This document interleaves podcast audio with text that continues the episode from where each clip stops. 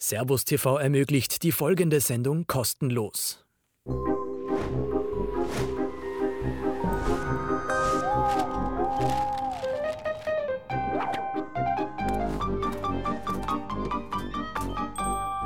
Der Wegscheider. Da scheiden sich nicht nur die Wege, sondern auch die Geister.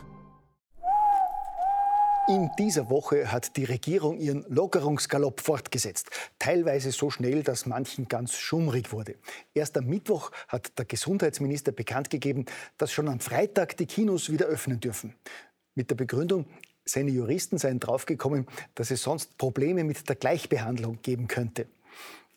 Abgesehen davon, dass ich viele weitere Beispiele kenne, wo es Probleme mit der Gleichbehandlung geben dürfte, haben sich die meisten Kinobetreiber überrumpelt gefühlt weil sie nicht in der Lage sind, den Betrieb binnen zwei Tagen wieder hochzufahren.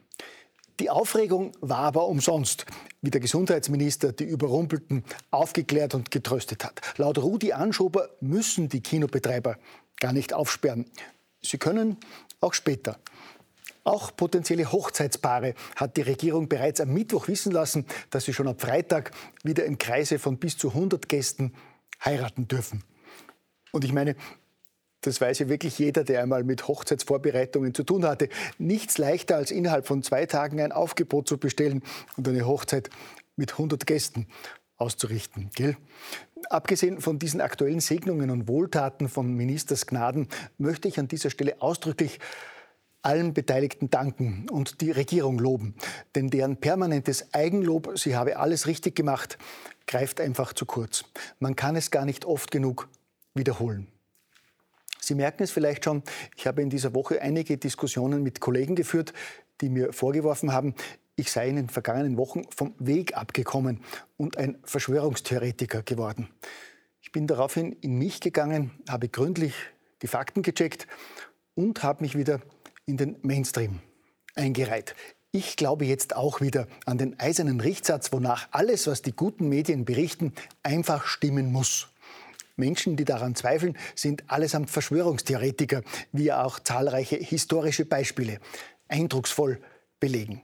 Es gibt zum Beispiel Spinner, die bezweifeln bis heute die Tatsache, dass John F. Kennedy von einem Einzeltäter erschossen wurde. Dabei ist doch erwiesen, dass Lee Harvey Oswald den US-Präsidenten ohne fremde Hilfe ermordet hat und zwei Tage später ebenfalls von einem Einzeltäter, dem Nachtclubbesitzer Jack Ruby, erschossen wurde. Zahlreiche Faktenchecks haben auch Rubis Motiv als absolut glaubwürdig bestätigt. Der Mann mit besten Beziehungen zur Mafia hat aus einem ehrenwerten Motiv gehandelt. Er wollte einfach nur Kennedys Witwe Jackie einen schmerzhaften Strafprozess ersparen. Oder es gibt allen Ernstes Zeitgenossen, die die einzig wahre Version der 9-11-Anschläge in Frage stellen und anzweifeln, dass es möglich war, dass Terroristen ohne entsprechende Ausbildung Großraumflugzeuge punktgenau in bestimmte Gebäude steuern. Andere Verschwörungsspinner bezweifeln, dass Kurzzeitpapst Johannes Paul I. eines natürlichen Todes gestorben ist. Bornierte alte weiße Männer bestreiten immer noch, dass Elektroautos absolut umweltfreundlich sind. Einige gefährliche Verrückte glauben tatsächlich, dass Geheimdienste illegal Bürger abhören. Und neuerdings hetzen scharenweise Verschwörungstheoretiker gegen die WHO, Bill Gates und die Pharmaindustrie. Dabei weiß doch jeder, dass Gates ein edler Menschenfreund ist, Pharmaunternehmen selbstlos und uneigennützig nur das Wohl der Menschen im Auge haben und die Weltgesundheitsorganisation sowie die UNO und andere globale Organisationen auch absolut unabhängig, unbestechlich und über jeden Verdacht erhaben ist. Ich meine, wenn an den Vorwürfen gegen Bill Gates oder die WHO irgendwas dran wäre, dann würden die wichtigen Medien doch darüber berichten. Da können Sie sich hundertprozentig darauf verlassen. Die edlen Journalisten dort sind moralisch gefestigt und was sie schreiben, ist de facto Gesetz. Oder steht neuerdings sogar noch drüber, wie ein anschauliches Beispiel der vergangenen Tage eindrucksvoll belegt.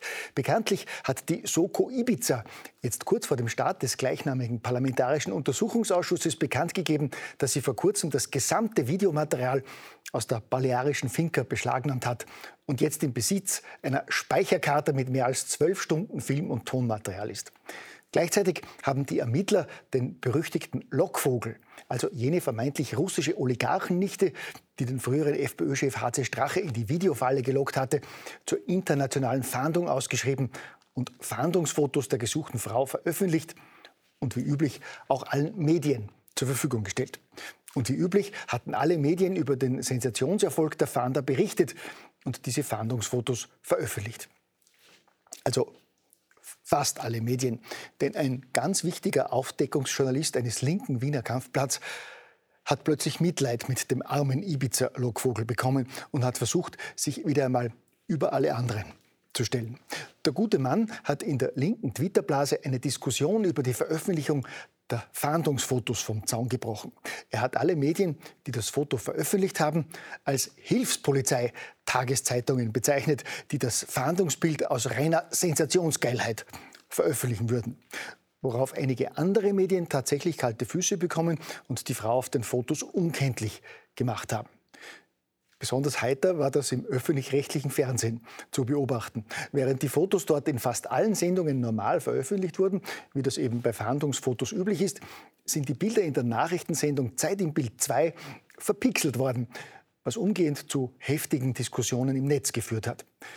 Die Rechtfertigung eines ganz wichtigen Moderators der ZIP 2 für dieses Abweichen von journalistischen Usancen und Ausscheren aus der allgemeinen ORF-Linie liest sich auf Twitter dann wörtlich so. Ich weiß, dass die Bilder in anderen ORF-Sendungen und auf ORF.at nicht verpixelt waren. Wir sind lauter unabhängige Redaktionen, die autonom entscheiden, worüber und wie sie berichten. Und das ist auch sehr gut so. In der ZIP 2 haben wir uns so entschieden. Und so haben die selbsternannten Halbgötter der ZIP-2 auch entschieden, statt der Veröffentlichung der Fahndungsfotos wiederum den Chef des linken Kampfplatz zu interviewen, der in der ORF-Nachrichtensendung wörtlich gemeint hat, er glaube, dass sich die Polizei mit der Veröffentlichung des Videos nur wichtig machen wolle. Nach Wochen des kritiklosen Kuschens kehrt in der heimischen Medienlandschaft offenbar langsam wieder die alte Normalität zurück. Gell?